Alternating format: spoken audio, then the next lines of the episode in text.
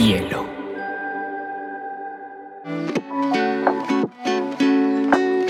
Hola, bienvenidos a Te Cuento News, un espacio donde analizaremos las noticias más importantes del mundo digital y la Web3 en menos de 20 minutos.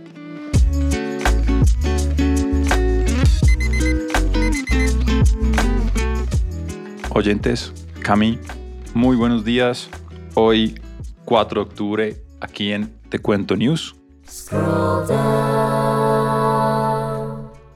Peter y queridos oyentes, eh, ayer fue un día mini rally en el, en el mercado cripto. El, el, universillo de los NFTs estuvo revolucionado.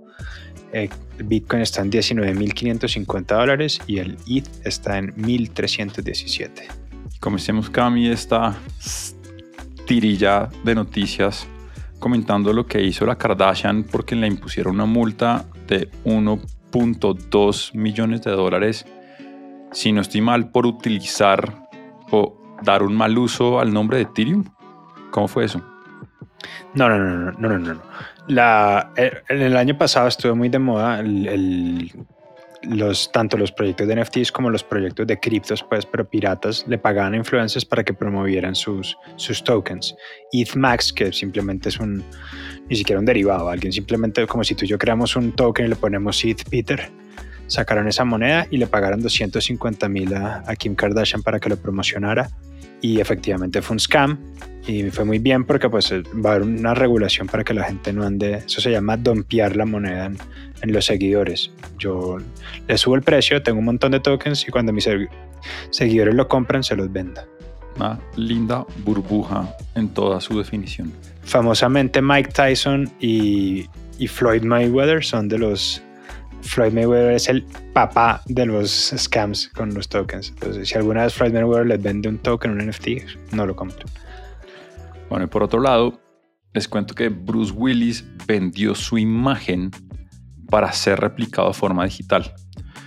Tras anunciar su retirada, el icónico autor de películas de acción, que no sabía, se retiró por problemas de salud, eh, tomó la decisión pionera en la industria de convertirse en el primer actor que vende sus derechos de imagen a una empresa de deepfake, que de hecho me encanta el nombre, se llama Deepcake, para que de este modo su imagen pueda ser replicada digitalmente y usada en el futuro en películas, series y videojuegos. Recordemos que el deepfake es cuando sale Obama diciendo cosas que no es Obama, sino simplemente toda esta capa digital que le ponen una persona para que pueda hacerse parecer a la otra, pues de este modo vamos a inmortalizar a Bruce Willis, así que podremos tener sus sagas para siempre y por siempre. Pero lo interesante aquí es que el uso de esta tecnología no es novedoso en la industria y ya se ha usado en las series de Star Wars, tanto en Mandalorian como en la otra que no recuerdo el nombre y me disculparán los fanáticos, para replicar tanto a Leia como a Luke Skywalker en sus versiones jóvenes de actores.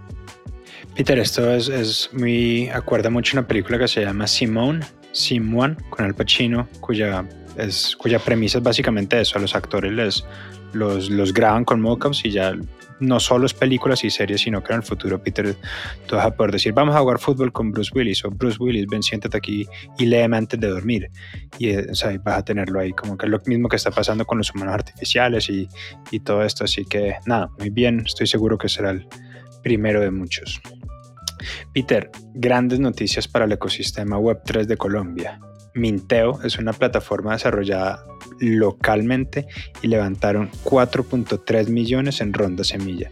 Se invirtió un montón de gente, entre ellos OpenSea, y el producto de ellos es una plataforma, marketplace de NFTs, solamente en Solana, y la gran, gran, gran ventaja es que puedes comprar sin wallets, solamente con tu tarjeta de crédito colombiana. Así que buenísimo por la gente de Minteo. Espectacular. Por otro lado, la empresa tecnológica Globant, originaria de Argentina y hoy uno de los de las puntas de lanza de nuestro ecosistema tecnológico, ha llegado a un acuerdo con la Liga, la Liga Española de Fútbol, para crear una nueva compañía global de tecnología que se llama la Liga Tech. cuyo propósito es la reinvención de la industria del fútbol y el entretenimiento. El ecosistema digital de esta nueva empresa se compone de una plataforma OTT, de un juego de fantasy de la liga, por supuesto, del diseño de aplicaciones y web en torno al fútbol español, a otro videojuego llamado Media Coach y herramientas de protección de contenidos contra la piratería, por supuesto, para defender los contenidos y los derechos de autor que tiene la liga en cuanto a, todo lo que es eh, los derechos televisivos. Esta nueva asociación con Globant busca precisamente no solamente acelerar la evolución de estos productos, sino lograr expansión geográfica, apoyándose de todo lo que es Web3, metaverso y la industria del gaming. Así que enhorabuena por Globant eh, tener la oportunidad de llevar una de las ligas más importantes del fútbol a un siguiente nivel en términos de tecnología. Peter, Telefónica, la gigante española, compró un pedazo importantísimo de B2Me, que es el exchange más importante de España. Y además de esto, fue, estuvo participando en la ronda de Helium, de quienes hablamos hace poquito. Y lo mejor de todo, puso un tweet hablándole al Poder Ejecutivo, diciéndole, ahora te toca a ti. Como diciendo, ya nosotros estamos metidos en la Web3, ya ellos aceptan pago de cripto por teléfonos, así que ahora le toca a los gobiernos empezar a dar la, la cara. Bueno, enhorabuena por Telefónica que empieza a dar estos pasos hacia la Web 3. Voy a cambiar un poco de, de, mares y vámonos con las startups porque LinkedIn elaboró por primera vez un listado de cuáles son las startups top en Latinoamérica. Y en este caso se tuvo en cuenta las startups de Argentina, Brasil, Colombia, Chile y México. Eh, por lo que probablemente en los siguientes años veremos una mayor inclusión de otros países que vienen performando muy bien como Perú. Pero para este listado del 2022 figuraron Betterfly de Chile, C6 Bank de Brasil, Clara de México, Fintual de Chile, Flybond de Argentina, que estuvimos hablando la semana pasada de ellos, Guppy de Brasil, Avi de Colombia, Homey de México, Kavak de México, Morado de Colombia entre otras startups que la vienen roqueando durante este último año. Así que enhorabuena por LinkedIn y enhorabuena por todas las startups que aparecen en este listado, pues LinkedIn definitivamente les está dando un montón más de visibilidad sobre lo que están haciendo y cómo lo están haciendo.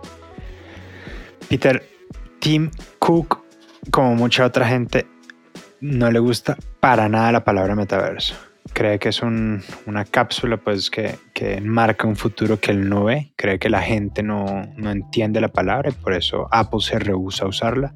Tim Cook cree que el futuro digital lo definirán otro tipo de tecnologías.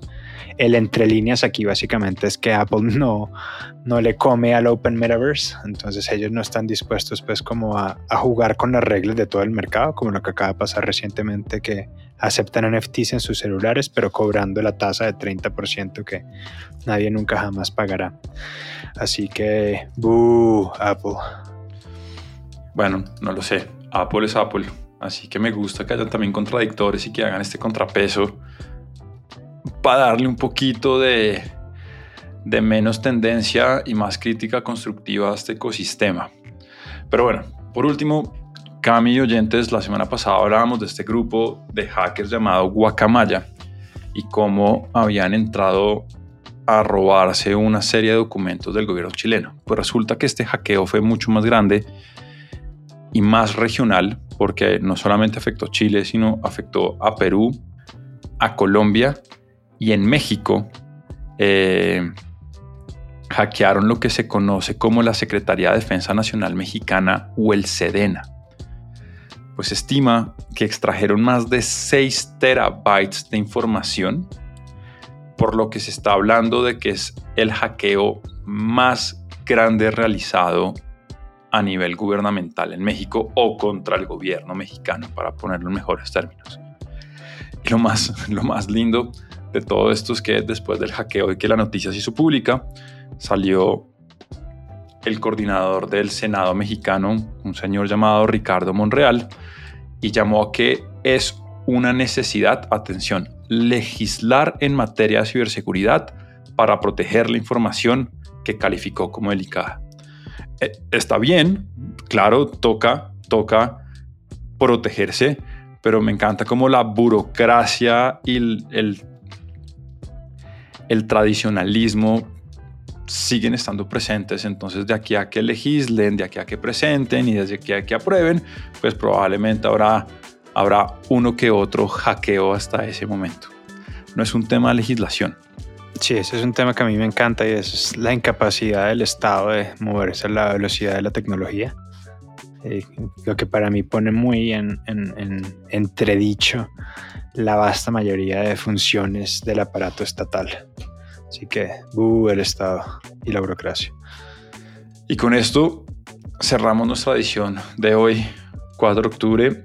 El doble clic de este jueves va a estar buenísimo, pues vamos a estar celebrando los 20 años del código QR y haremos un doble clic en todo lo que significa sus funciones y por qué sigue estando más vigente que nunca.